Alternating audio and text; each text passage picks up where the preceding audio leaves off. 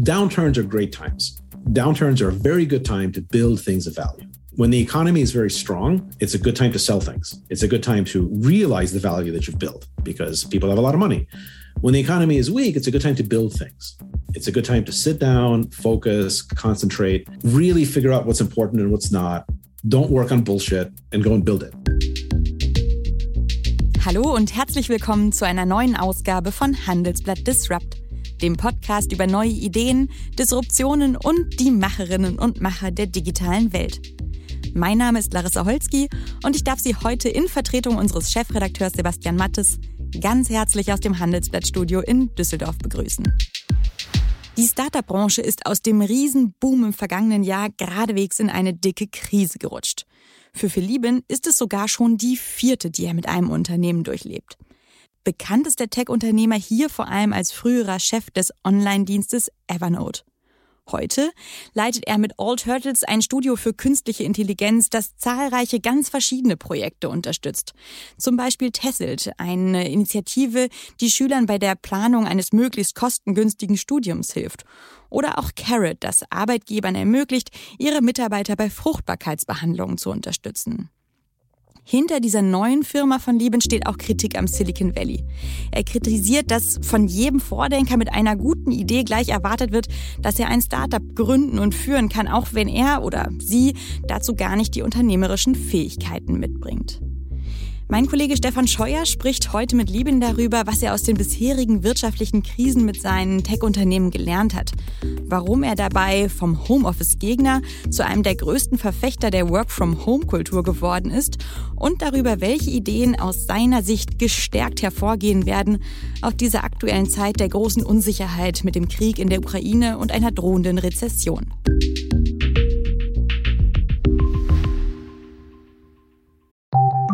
Nach einer kurzen Unterbrechung geht es gleich weiter. Bleiben Sie dran.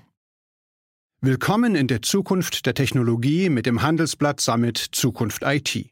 Seien Sie Teil der IT-Flagship-Tagung des Handelsblatts, bei welcher führende Köpfe der IT-Branche zusammenkommen, um die neuesten Trends und Herausforderungen der digitalen Transformation zu diskutieren. Vernetzen Sie sich mit Branchenführern und finden Sie Lösungen, die Ihr Unternehmen voranbringen. Exklusiv für unsere Podcast-Hörer sichern Sie sich jetzt 20% Rabatt auf Ihre Anmeldung. Besuchen Sie zukunft-it.jetzt und verwenden Sie den Vorteilscode Podcast. Und damit direkt zu unserem Silicon Valley-Korrespondenten Stefan Scheuer und Phil Lieben, dem CEO, der seinen Mitarbeitern versprochen hat, dass es nie wieder eine Büropflicht bei ihm geben wird. Hi Phil. Hello. Phil, uh, you in Germany, I think, are most well known as the um, co founder and CEO of Evernote. Um, I know people have been asking you about this all of the time, but as we do have a couple of founders or wannabe founders listening to our podcast as well, maybe you could take us a little bit through um, your university studies where you focused um, already on computer science, where you then started your first couple of companies. Maybe just take us a little bit through your way into into the startup business. Sure. Well, yeah, I studied um, computer science uh, at, at, Boston University, and uh, I've been uh, kind of having finding it difficult to, to hold down a real job, you know, for a long time uh, since I was pretty young. So I, I started uh, my first company uh, in 1997 with just some some friends of mine from college, and we called it Engine Five uh, because there was originally going to be five of us, but then two people uh, got afraid, and so there's only three. But we already had the name, and it was it was during like the height of the dot com bubble, uh, back when uh, the internet was really finally taking over just about everything, and so you could just ran around saying dot com dot com, and you know people would give us money to to say dot com to them. Um, and we wound up building some of the first e-commerce systems uh, on, on, on the web. Uh, and we sold that company about about 20 minutes before the dot com bubble crashed uh, in um, 2000. I think, yeah, January of 2000. Um, and then spent uh, decided two years later to start our second company after we we we, we spent two years at Vignette, which was a company that acquired us. Uh, and the idea of the second company was we wanted to make a, a, product because our first company we were mostly doing you know just programming and consulting. We wanted to make a product, so we started a company called CoreStreet, which did uh, big government uh, and bank security uh, a lot of cryptography, a lot of security, uh, which turned out to be important but really boring very very boring. And we in that company for know, six or seven years, uh, and then we're lucky to be able to sell that as well. Uh, and then in 2007, we were sitting around trying to say, what should we do next? And we decided that we were going to build something for us, something that we were interested in. We got tired of asking, like, what do customers want? So we're, we're, we're tired of thinking about the market. What do we want? Went through a few ideas, but decided that uh, at that point we really liked being productive and didn't feel like productivity software had changed in 20 years. It was, you know, still Microsoft Office was the idea. And that was a 20 year old idea, a 30 year old idea. So we started what became Evernote. Uh, and that was uh, our goal was to just kind of redefine what productivity was. We talked about it as a cognitive prosthesis, a second brain. Uh, and that was great. Uh, it turned out that building for yourself is a really fun and fast way to to, to build companies. Um, I was at Evernote for nine years, and then I, I, I stepped down and replaced myself as, as CEO. I think in 2015, so it was already a very long time ago. And I thought I would retire, so I became a VC. I joined uh, General Catalyst as a as a managing director. Uh, but it turned out I wasn't very good at being an investor. Uh, just different, very different skill set. It wasn't something that that that I, that I thought I had any particular skills at. Uh, and so, in two years, two years later, I left and I started uh, uh, All Turtles, which was a product studio. And the idea of that was to be able to work on high quality products with less of the nonsense that normally comes from Silicon Valley uh, you know, types. And then uh, out of All Turtles during the pandemic, we started, uh, mm-hmm, which is our, our video company uh, that I'm that I'm currently running. Maybe let's just go uh, back to the point where you actually decided to step down as CEO, as this is a pretty hard decision for a lot of people to make. Um, why did you take this step? Well, I think um, I think the interesting word there is hard decision. Uh, and, and really, this is the main thing I found is uh, whenever I have something that's a hard decision, uh, whenever I think, oh, something's a hard decision, I always ask myself, is it hard? Like it's hard to know what the right answer is, or do I know what the right answer is? Is just unpleasant. And it turns out that most of the time, when I think something's a hard decision, it's actually not hard to know what the right answer is. It's just very unpleasant. And of course, the whole point of that of that kind of exercise is when you know what the right answer is, you, you, you should do it, regardless of whether it's pleasant or not. And, and stepping down from Evernote was that kind of decision. It wasn't hard at all to, to know that that was the right answer because the company was was doing well, uh, and um, I wasn't enjoying it, and I didn't think that I was the best CEO that that we could get. I thought we could recruit uh, uh, someone better, someone who would like it more, someone who'd be better at managing hundreds of people. I think we were at 450 or close to 500 people at that point. Uh, and so it wasn't it wasn't difficult to decide that that was the right move, but it was unpleasant. Uh, but you know, you have to do unpleasant things if you know that they're the right things to do. At Evernote, if I if I saw it correctly, you were very much in favor of in-person meetings. I think there was even a rule that um, virtual meetings were not allowed. And now you're basically going the complete opposite direction. You mentioned your new company, mm-hmm, uh, which is focusing on making video conferences more creative.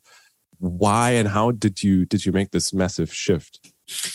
Yeah, I mean, I was wrong about many things in my life, uh, including uh, how good you know the importance of video. Um, uh, I think you know, when when the world changes, uh, leaning into the, the, the changes and adopting is um, kind of a useful skill. So yeah, I got I got a lot of things wrong. Uh, you know, at Evernote, we uh, you know, we built our new building, uh, office building, which I, you know, helped uh, kind of design our office. And it was in Silicon Valley and it was, a, it was a palace. Like we spent a lot of money and time making that really good, you know, open floor plans, collaborative spaces, all that stuff.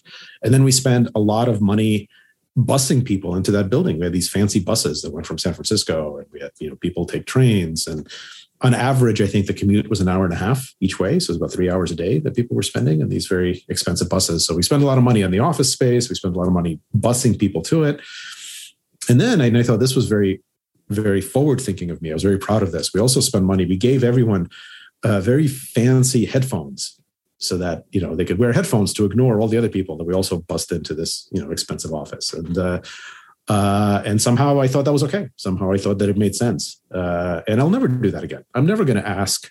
I'm never going to ask a programmer or a designer or a lawyer to waste three hours a day sitting in traffic. That's that's horrible and inhumane. And of course, of course, that's a bad idea. Um, but I think uh, a lot of us didn't understand that at the time, and it, it really took the pandemic. It took COVID to force us to not do this Uh, and then when the pandemic started, you know, we all went uh, distributed. We started working from home, and it was it was terrible. It was terrible for the first couple of months. But uh, I think we started thinking, okay, well, instead of instead of thinking how do we go back to the way it was before, why don't we lean into this, lean into this change, and see like, well, there are some advantages, and how do we get how do we make the most of the advantages, and how do we make it really good? And video went from something we were forced to use in the beginning, but two years later, we're not forced to use it. We use it because it's great, because we love it, because in many ways it's better than uh, forcing people to do things at the same time in the same place. But you took this idea even a step further, not only moving out of San Francisco at the, I think at the end of 2020, even closing down the offices and guaranteeing all of your employees that they would never be forced to come back. So this is actually going even further than all of those ideas of having hybrid work do you think this is going to work out in the long run, especially given that a lot of people need to just experience a company culture by meeting people? So you don't even have like a hub where people would necessarily come together. So this is one of the main obstacles that people raise when they um, are skeptical of um, of going fully remote. What do you make of that? Yeah, I mean, I think there's a lot like there's a lot of interesting things in that question. Uh, and it's a, it's a very deep question. It's worth it's worth taking seriously um, I think one of the main things is whenever there's a big change, it's very natural, it's very human to focus on the problems, um, to focus on the things that are that are difficult, that are th- things that are wrong, and try to solve problems. And that that makes sense. I do that too. But um, when you do that, it kind of blinds you to the big transformations. Uh, it blinds you to the opportunities. So what, what, what I try to force myself to do when confronted with big change is to spend 80% of my energy thinking about the positive aspects and how we get more of the positive, how we lean in, how we double down on the superpowers that being distributed gives. And then maybe 20% of the time, figuring out how to solve the difficulties. And I think most people in most companies are like 99% difficulties, 1% opportunities. So the, the the first thing to understand is of course, of course being distributed is is is not perfect. Of course it has challenges. But it's useful to understand what are the advantages um, and then you know how do we get more how do we make more of the advantages? How do we really strengthen those? And a big advantage for example is you know the one i already talked about which is nobody wastes time commuting. That's an amazing superpower. You know if you're going to work for eight hours a day but you have to spend three hours on top of that stuck in traffic i mean that's terrible.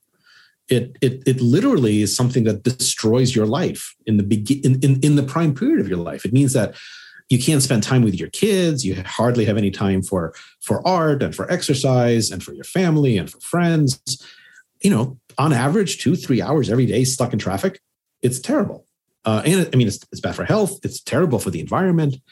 It's terrible for how cities are made. It creates a lot of traffic. It makes everything more expensive. Like just that if all we did is just say everyone gets three hours a day back that's already so important that I, I would be worth I would want to face many challenges in order to, to keep that. I would say I'm, I'm never going to give that up. Like what? Okay, so it makes a few things harder. It's worth it. It's worth fighting to keep that that thing. It's such a massive advantage, and we just never thought about it like that because we've all been conditioned our whole life that this is a normal thing you do. You have to wake up three hours before your body wants to wake up, so that you can sit in traffic, so that you can be in the same location with the same people who are also forced to be there, so that you can sit in traffic, so that you can get home maybe with five minutes left before your kids fall asleep and we just thought that was okay. And, and in order to do that, you have to compromise every aspect of your life. When you're young and you're early in your career, you have to live in a small place and you have to spend too much money. And maybe in 30 years you you retire and you have a nice standard of living. But why why is that model? Why should we wait? Why should we wait to enjoy our life when we're old? Why don't we enjoy it now while we're having our job? And for creative people, for knowledge workers, won't that make it won't, won't that make us more productive? Like the quality of work goes up when you improve the quality of life of people, of people who are knowledge workers, people who work on laptops. So all of these are giant advantages. Another giant advantage right away is look, you've interviewed you know a lot of CEOs, right? And uh, my, my, my, guess is uh, if you ask what's the hardest thing about your company, you've only ever gotten one answer because you know, this is a secret, but I'll, I'll let your, your, your your listeners in on it. When you go to CEO school, they they train they train you. They say whenever somebody asks what's the hardest thing, you have to always say it's the people. It's it's always hiring and attracting the best people. That's the only answer you're allowed to give as a CEO, and it's true. It is the hardest thing. But now I have superpowers. 100% of my positions say global. I hire people from everywhere in the world. Why would I ever give that up? Why would I ever say I've just spent 30 years complaining about how the hardest thing was hiring great people and retaining them. And I've got this greatest possible secret weapon, not secret, super weapon for hiring the best people, which is everywhere in the world for every position. And I'm going to give that up. So the first step, right, is to think about like, don't put the problems aside just for five minutes. Just spend five minutes and then spend five days just thinking about the advantages and how you can make the most of the advantages. And then let's get to the problems. That, that's the first big philosophy. So there's many problems that I'm happy to talk about. You know, some of them we've solved, others we haven't solved yet. Happy to discuss kind of any of the specifics. But the more important thing is to also focus or and focus first on the on the advantages. What I find so interesting is um, here in Silicon Valley, there are many of the most valuable companies in the world. And it seems as almost all of them have come to the conclusion that they will come up or have already come up with an office mandate, though they actually require their employees to be back in the offices. Mm-hmm. Some of them even made the decision to spend additional billions of dollars to acquire new real estate. So, what do you make of that? I mean, those companies have brilliant people working on all of those issues, and it seems as if they have settled on the office's paramount um, as like a leading principle. Yeah, I mean, I, so I don't think they've settled on that. I think I think a lot of companies are trying, and a lot of like managers, particularly older managers in companies, are trying. And there's a lot of resistance, and every day you hear, you know, companies deciding, actually, it's going to be, you know, it's going to be distributed everywhere. And we'll have to see over the next couple of years, like what who's more productive and that's going to be the real test, right? It's like if it turns out that the companies who, who force people to do what they don't want to do, which is be back in the office, are more productive and they get better people and they they're more successful, then you know, then more companies will do that. And if it turns out that uh, companies who want their employees to be able to have a good standard of living and, and trust their employees to be productive uh, wherever they are are more productive, then then those then that'll be more successful. So business is a very you know the fitness function is clear, right? It's just it's just going to come down to money. It doesn't have to be philosophical. It's philosophical right now because we haven't had the results yet, but within a couple of years we'll have the results. It'll be settled one way or the other. My my guess is that um, you're going to see two types of jobs emerging, and two types of companies. You're going to have companies that have a very good reason to gather people centrally and those are typically going to be the kinds of companies who manufacture something, um, because then you have to be, you know, present. Uh, or you know, companies that are very dependent on a location. Like, look, if I'm a brain surgeon, you know, I have to go to the hospital. That's where I work. If I'm a cook at a restaurant, I have to go to the restaurant. Um, that makes sense. If I'm if I'm working on Apple's, you know, secret alien technology hardware division, you know, I have to go where they keep the flying saucer with it. They've been reverse engineering for the past 30 years. Like that's where it is. That's where I have to be. That's my job. So that makes sense.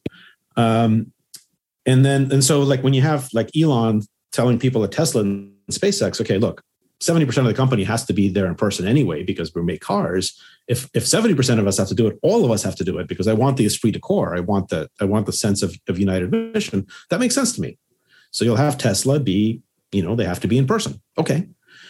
Wait, notice that. Just just uh, one note on that, because uh, the requirement at Tesla was not only for the people working in the factories, but it was also for for managers and all of the people who could actually work at other places. So it, actually, to me, it seemed a little bit as if this could be kind of a hidden way to disguise um, the um, layoffs that they are that that we're basically seeing in in different ways. I mean, if you require people to come back to the offices, there will yeah. be quite a few who say, okay, um, then I look for a different job. I'm yeah. going to join All Turtles uh, because I can work from everywhere. Sure. And, and look, I'm not like, I can't give Elon advice on how to make electric cars or rockets. Like, obviously, I'm a very happy Tesla customer. Uh, but, but that's what I was saying. Like, I think he can make the decision that if seven, if the people who have to be there at factories have to be there, then everyone has to be there because he doesn't want two classes of people. That makes sense to me culturally. Um, the interesting thing is going to be if, if, the Twitter acquisition happens, is what does he do with Twitter? Is he going to force Twitter people back to the office? I don't think so because that would be stupid. Also, notice the Tesla. Where's Tesla headquarters? Well, they're in Texas. It's a much friendlier. You can live 20 minutes away from the Tesla headquarters in Texas. You can't really live 20 minutes away from the Twitter headquarters in San Francisco. I mean, most people can't. So, if you're going to have the kinds of companies that have jobs that have very good reason for most people or all people to be back, they're going to have to be located in ways where you're still not spending two or three hours. I think it's going to be, I think five years from now, it's going to be extremely rare for somebody to commute for two hours.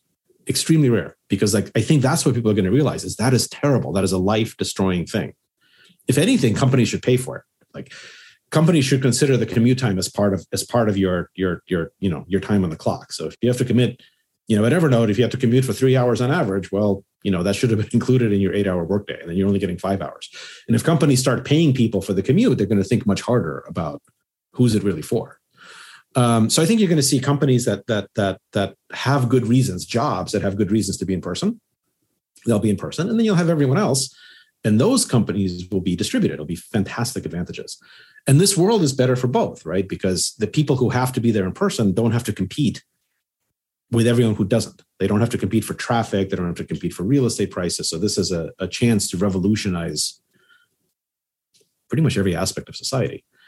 But the real the real move, the real like thing that's important is actually not in person or on video. The real shift is that that's kind of a political thing. There's going to be debates about that and it'll get settled. The real shift is not in person or or distributed. The real shift is synchronous or asynchronous. The really important thing is is getting rid of this culture at work that says that everything is done live, everything is done synchronous. It's it's not really about the same space, it's about the same time. And the giant productivity win for cre- for for for knowledge workers, for creative people, is shifting, you know, 50%, 80% of their work from synchronous to asynchronous. Like getting out of the meetings, getting out of the discussions where at the same time multiple people are having to do stuff and giving people time to do the work asynchronously. That's that's actually the more important thing. And, and, and even even companies who wind up coming back to the office will like, need to embrace that because that is such a massive win. Could you take us a little bit through on how you are actually implementing that on a practical level? As a lot of people and a lot of companies have tried it and you with All Turtles have basically also gone through that transition. So how does it work? What kind of information do you record for people to just consume later? Um, how how does this type of work is implemented in your in your daily routine? And we have this uh, i know you know people can't see the video here but uh, we have this this pyramid uh, basically a communication hierarchy. So imagine a pyramid with with three layers. All the way at the top is uh, live and in person and whenever you're live in a person whenever you're you're you're kind of at the top of the pyramid it's uh it's very it's very hard to scale it's very precious. It's very expensive. And so you want to get together in person. It's very important. I'm, I'm not saying don't get together in person with people. I'm just saying whenever you do that, make it count, make it really special. One level Just break it down for us. So, what does it mean? Uh, do you have uh, offsites on a regular basis, or how do you facilitate those in-person meetings? Yeah, so we we think of three things, right? In in person, live on video, and and and recorded video. So, like in person, and then live, and then and then recorded are the three layers. And each one is really good for some things and really terrible at other things. And the idea is to do each thing where it's best. So most of it is asynchronous. Most of it is recorded because what recorded video or asynchronous communication is best at is conveying complex information. You're much better off when you need to do an update, when you need to explain something, doing a quick recording with slides. People can understand it better. They can watch it when they have time to give it the most attention. They don't have to all watch it at the exact same time. They can watch it at different speeds. They can rewind it. They have access to all that stuff. Conveying complex information is much better done asynchronously. So the first step is whenever every part of your job that involves communicating or understanding complex information, don't do it synchronously. Don't do it in a live discussion. Don't do it in a meeting. Do it in a recorded format and, and, and, and make those recordings, you know, pretty good. That's the main thing. Once you've done that, once everyone understands the information, then you get together live on video. And, and, and what that's really good for, live on video, is a discussion, kind of like what you and I are doing, and especially an interactive discussion where we take turns talking, but we can also like point at things in a screen and we can manipulate objects and like we can have that like interactive audio visual communication. Not like on in Zoom calls where we're all just sitting in separate boxes, but but actually doing something. And then a much smaller amount of the time we get together live in person, like actually in person, like in the same physical location. And what that's great for is um, building and, and bonding and establishing trust and furthering the relationship. and and making sure like actually like looking in someone in the eyes making sure that you understand each other having a good dinner uh, doing a hands-on exercise. So when you're in person the it basically we have a higher set of requirements for what what is the experience in person? We say there should never ever be a boring in-person interaction. I never again in my life want to sit in a room for an hour in person and be bored ever. It is unacceptable. And I never want to impose that on anybody else. And certainly, I don't want to like have to sit in traffic in order to, to get that. So, in person has to be you're engaging multiple senses. It's not just your eyes and ears. You're engaging touch, you're engaging smell, you're eating, you're doing things with your hands. That's good. That's important. Live video is great for questions and answers for interactivity. Recorded video is great for conveying or understanding complicated information. So we just we just break it down like that, and almost everything requires all three in some combination. It's just that you don't have to do all three at the same time. And the previous culture of we do everything in the office in a meeting is the worst of all worlds. That is the lowest common denominator. That's not good for anything. Uh, but breaking it up like this really frees you to do each each type of communication, each type of interaction in the place in the layer that it, that it, that it's the most efficient and it's the highest quality which is most of it is asynchronous video some of it is live video and a small amount but a really important amount is in person so if you just break it down especially with your workforce being distributed so far um, mm-hmm. how do you organize those in-person meetings? And maybe let me follow up on you saying you will never sit in a boring in-person meeting. What are you going to do if it's some if something is boring? Are you just going to walk out or are you going to scream yeah. up and say this is boring. What you're you saying? I want to have an additional sense being introduced in this meeting. Uh, just help me understand i think it depends on whether it's my fault that it was boring or not. Uh, if it's my fault then i'm just going to you know apologize to everyone and and and, and vow to do better and and think deeply about how i've screwed up so badly that i've given people a boring in-person experience. If it's not my fault i'm just going to leave. I'm not going to yell at anyone. I don't you know, I'm done with that phase of my life. yeah, I'm just going to leave. I have to have to um, remember that uh, when we meet in person and you walk out of the room, that I know something went terribly wrong. Well, so when we meet in person, and I hope to meet you in person soon, um, it's actually interesting, right? Even that choice of words, meet, is interesting. Like I think we are meeting now, and we're having a good conversation. When we see each other in person, we've already met. When we see each other in person, I hope we're like having dinner or at least coffee or something. And then we'll have something to talk about. It'll actually be much better than if that was the first time we were meeting. I'm not very good at small talk. Like I don't really know what to discuss live in person with someone I don't know. But if we've already been talking, we've we've had some good interactions, and then we like get together for dinner, I mean, that's a great experience. And it's much deeper and it, and it's more respectful of like both of our times. So yeah, I think uh I think when we see each other in person, it's very unlikely to be boring because I think we're unlikely to set up a boring conversation. We're likely to do it over over a good meal. It'll be a very different sensory experience than what we're doing here. Uh, one topic I still wanted to ask you about is um, with uh, All Turtles um, as a studio, as you call it, mm-hmm. you are not only um, focusing on this project with mm-hmm, trying to make videos more interactive and more creative, you're also looking at a couple of different aspects of how to come up with interesting ideas, which is to some extent also criticism of how Silicon Valley works, where there's this fetish of um, starting a startup. So, what is the new approach that goes beyond just going the Silicon Valley way, um, starting a startup? Yeah, I mean, fetish, I think, is a right is a is a good word for it. Uh, I think, uh, and the Silicon Valley approach works well, kind of, for Silicon Valley. Although, you know, not if you're here in person. Like you live in San Francisco, you can't you can't actually live in San Francisco and think that whatever it is we're doing is working perfectly because the city's got a lot of really significant problems, and those problems are not accidental. They're not like, well, there's this amazing tech scene and and and also it's a terrible place to live and it's unfair and there's a lot of problems. It's like those two things have to be connected obviously right? Occam's razor they're connected. So i don't even know that silicon valley model works well in silicon valley because of all the problems but it certainly doesn't it's certainly not enough right? It's certainly not enough uh, um, uh, in terms of how it produces innovation everywhere in the world.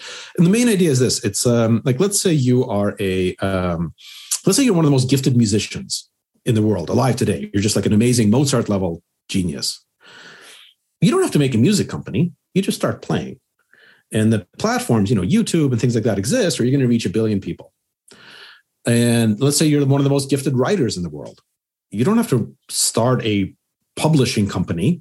You just write. You know, you write on a Substack or or or an existing publication, and you know, you reach your audience. Or if you're one of the most talented filmmakers in the world, you don't have to like make a film studio. You can if you want to later in your career, but you don't. You certainly don't have to. You don't have to learn all that stuff. You just go and you make movies at Netflix or something or Disney.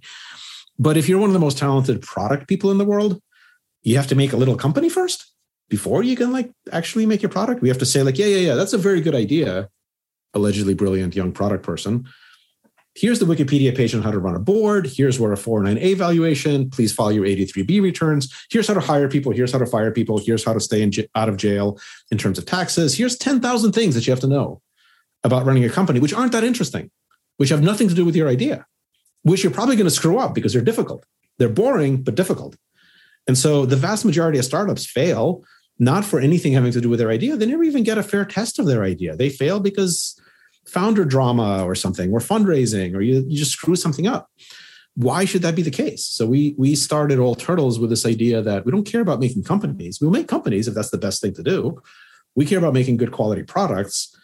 And we do that in a way that doesn't require the product founders to have to become mediocre CEOs before uh, we know whether or not the product is worth you know something. So that that's that's the that's the why we basically are we're thinking of it like like Netflix um, but for for our industry. Uh, and in, in, terms of our focus, our focus with the things we make now very much is uh, what we call the out of office world. So all of the product at All Turtles are projects that make sense in this changing world where more and more people can optimize, can decide where they work and where they live separately in a way that optimizes for both. And, and the effects that that distribution, for good and bad, the effects that that's having uh, on the world. And so we work on. Nach einer kurzen Unterbrechung geht es gleich weiter. Bleiben Sie dran. KI wird Ihr Business verändern. Wie können Sie davon profitieren? Tyler Wessing ist eine internationale Wirtschaftskanzlei. Weltweit arbeiten wir mit Technologieführern und Innovationstreibern zusammen. Wir beraten Sie bei Fragen zu strategischen Akquisitionen oder der Entwicklung konkreter Anwendungsszenarien, genauso wie zum Schutz des geistigen Eigentums oder zum KI-Recht. Investieren Sie in KI. Entwickeln Sie sich weiter mit KI. Mit uns. Wir wissen wie. Tyler Wessing. Projects that are all in that theme.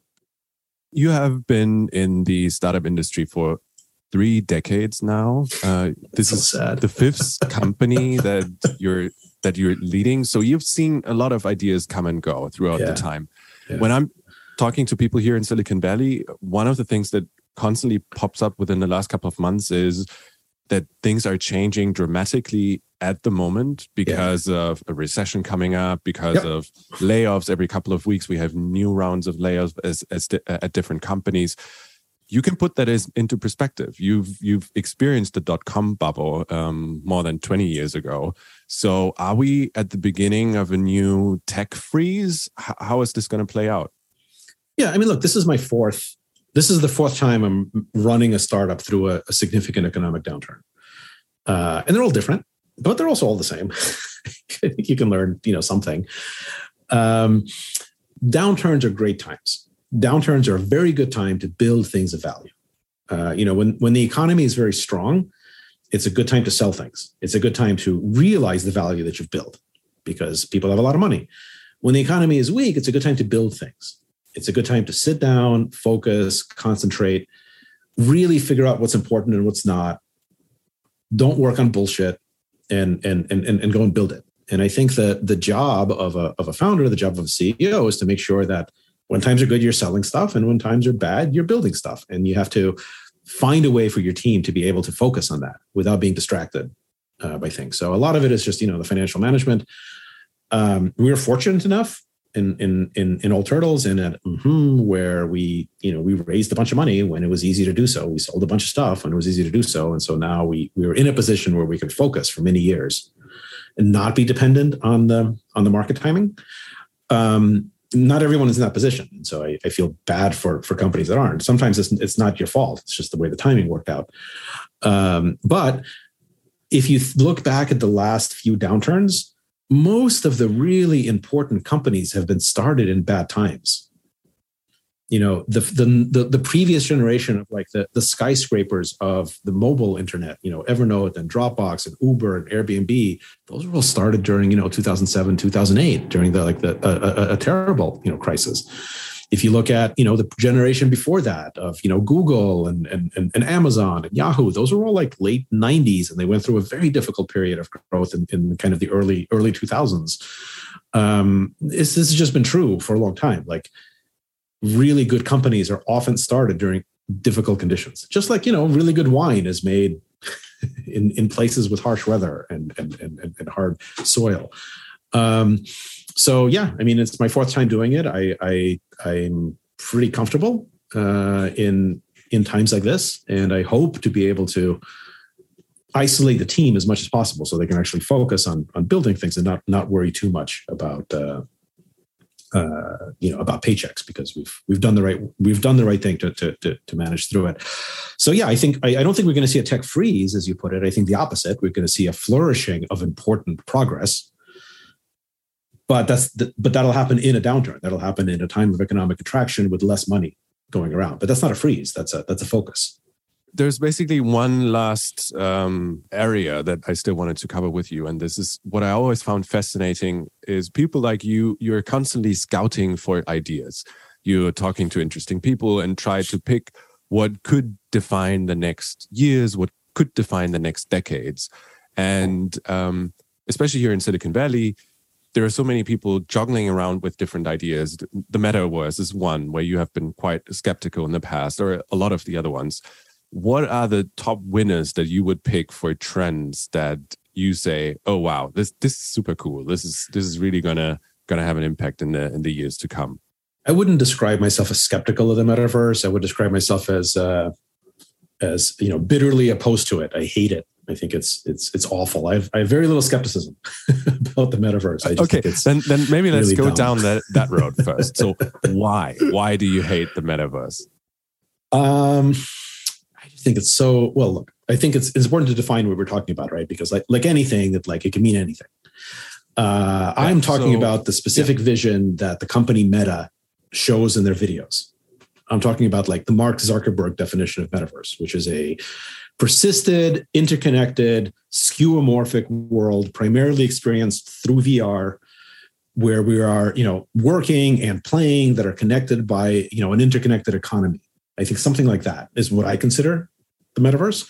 There's obviously lots of pieces of that that make sense, right? So, like, I'm I'm not saying I'm against VR. I think VR has a place, has for 30 years. It's just not that interesting.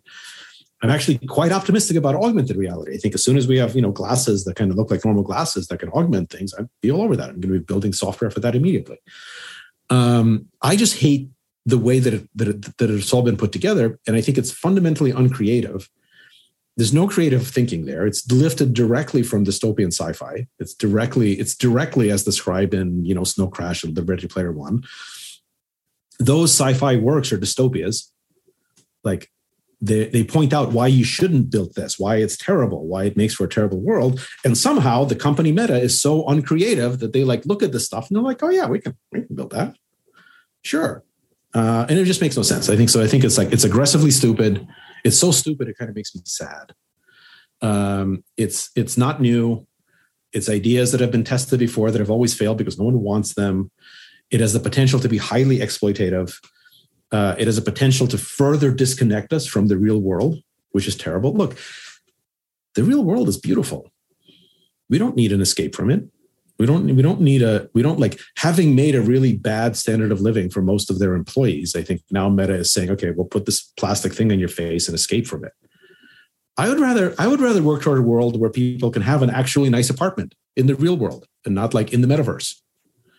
Uh, and I and I do think the two things are opposed to each other so yeah, I, I am reacting badly to the I think the Facebook idea of it.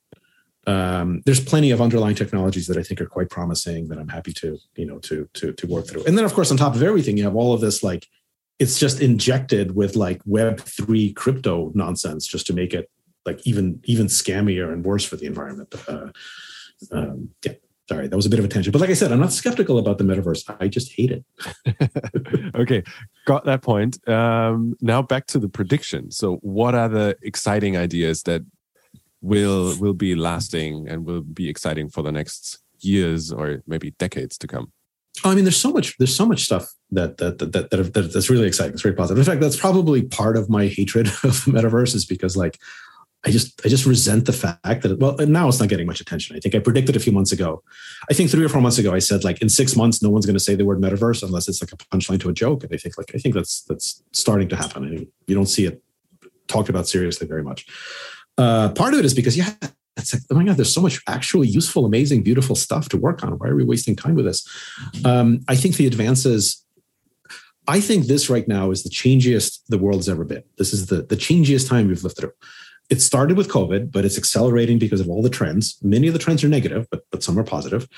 But the, the overall positive thing is how open the world is to change, which basically means that the, the there's a lot of important things in the world that startups didn't really used to be able to play in because they were like fundamental pillars that, that were so resistant to change that they didn't change in decades, like finance and healthcare and real estate and offices like these were all things that were just like unchanging within our lifetimes. Like they would change over the period of you know 50 years 100 years. They wouldn't really change before that. They were dominated by companies that were extremely resistant to change. And so if you were going to make a startup actually you could only work in pretty limited areas. You can only like a startup could only attack things that were like fairly you know fairly open where they weren't quite dominated by other companies that were open to change with some exceptions of course.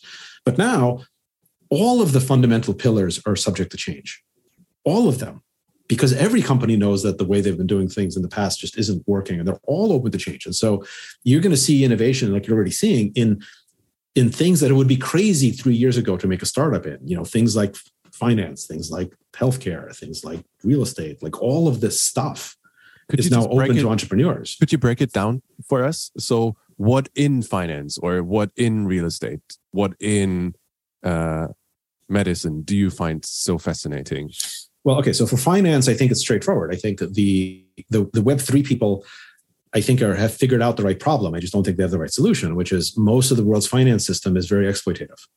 It's not actually set up to benefit people. It's set up to incentivize poor choices and then monetize the consequences of those poor choices. And of course, it makes sense to build non-exploitative banks and non-exploitative finance systems. Of course, it does. I don't think you need blockchain for it. I, again, I don't really care uh, I think you need a non-exploitative finance system. And you're seeing things like Nubank and you know in Brazil, I think is a, is an interesting example. There's there's this other stuff. So the whole idea of make a finance people, you know, Affirm, I think is an interesting idea. None of these are like perfect companies, but they're all like big successful things that are saying let's have a finance system that doesn't make money by exploiting people, because the current finance system, there's really two finance systems in the world right now, the traditional ones there's ones that make money by exploiting vulnerable people and there's ones that make money by making rich people richer. And it's all that, that second one is like at least not morally evil. Like when i have you know brokers and people that manage money and like they make money if they make me more money and like that at least the interests are aligned with the customers. But then there's everything else which are credit cards and loans that are just really making money by encouraging people to make poor decisions and then monetizing the consequences of those decisions. And those are exploitative and of course, we should break that. And and um, that's not a new idea, but the opportunity to do that now is stronger than ever because all of these things are are, are, are under stress, and so they can't they can't quite box out the competitors as much as they used to be able to. So that I'm very excited about that. Um, real estate. I mean, I'm building a home right now. I'm building a house in Arkansas, and um, I'm working with an architect, and I, I we decided this is going to be a new type of house. It's going to be a work from home right? It's like a new idea. It's like a house that's specifically optimized for two people to live from and work from. So like first principles, how, how do we think about that? And, and that's the, just that is like a change in the way that we think about zoning, construction, rent, you know, ownership, and, and who gets to live in nice houses. Because it used to just be that old people got to live in nice houses after they retired. But now it doesn't have to be. Look, if you're, you know, um, uh, if your dream is to like live on the beach and surf, why do you have to wait? Why do you either have to choose between not having a career and just being a beach bum or work for 30 years and then retire and then live on the beach? Why don't you go live on the beach right now while being a, an engineer or a marketer or a programmer in, in a distributed company? You can just do it today. And so that's radically going to change the, the, the number of people that decide to live on a beach while having a good career. And of course, that also changes the financial system because these people need, you know, mortgages and everything else, which is, which is different. Uh, healthcare, the, the technology behind healthcare is amazing. Just just the mRNA, uh, um, the technology that for the for the COVID vaccines can be applied to so many other things that I think like we're probably on the verge of fundamental improvement in in, in a lot of conditions. Uh, AI is developing in super interesting ways. Um, we have like we have like stupid diversions like this conversational thing with you know Google LaMDA, which uh, is, is interesting but but kind of meaningless. But there's like lots of really cool stuff that are happening that are going to drive things like massive advances in in in healthcare. I'm super excited about space. I think the stuff that that that SpaceX and other companies are doing are super cool. I'm super excited about electric cars. Um, I'm super excited about augmented reality. I would love to have a pair of. It's stupid. It's bullshit that this is 2022, and I'm still seeing the world through lenses that don't project things directly into my eyeballs. That doesn't make any sense. Of course, I want that. But I don't want it to like, I don't want it as VR. I don't want it to escape from the world to attend meetings virtually. That's stupid. I want to just see the actual beautiful real world augmented with more information, you know, in real time. Look, I think there's more opportunity now than there's been. Like you said, I've been doing startups for, I guess my first one was 1997. So yeah, 25 years, I guess. This is the best time in 25 years that I've seen it specifically because, specifically because the big areas that used to be extremely resistant to change are much less resistant to change than there used to be. So now startup founders can like, there is no thing, there is no such thing as like too too ambitious right now. You can go after anything. So don't waste time, you know, doing stupid crap on the metaverse. Find one of these actual fundamentally important things about the real world and, and, and change it. And never been a better time to do it. That is a lot of food for thought. Thank you so much. Um, thank, thank you. you. for this interesting uh, talk and all of those interesting insights. And uh, looking forward to then also having a meeting in person one day. Top of the pyramid. Let's meet in person and let's make sure there's food involved. Thanks. Phil, have a great day. Take care. Und damit sind wir auch schon wieder am Ende von Handelsblatt Disrupt. Wie immer freuen wir uns über Kommentare in der Handelsblatt Disrupt LinkedIn-Gruppe. Sie können uns natürlich auch eine E-Mail schicken. Details finden Sie in den Show Notes. Zum Schluss bedanke ich mich noch für die Unterstützung von Marcel Joschko und Benedikt Burkhardt sowie bei Regina Körner und Migo Fecke von professionalpodcast.com, dem Dienstleister für Strategieberatung und Podcastproduktion. Wenn Sie grundsätzlich immer auf dem Laufenden sein wollen, dann testen Sie doch gern das Handelsblatt in unserem Sommer-Spezialangebot. Damit lesen Sie jetzt alle aktuellen Artikel und die Recherchen im Archiv für sechs Wochen im Vorteilsabo. Schauen Sie doch mal nach unter handelsblatt.com slash sommerspecial. Details finden Sie auch dazu in den Show Notes. Und wenn Sie wollen, dann hören Sie gerne nächste Woche wieder bei uns rein. Bis dahin wünsche ich Ihnen schöne, hoffentlich nicht zu heiße Sommertage und eine informative Zeit. Ihre Larissa Holzki.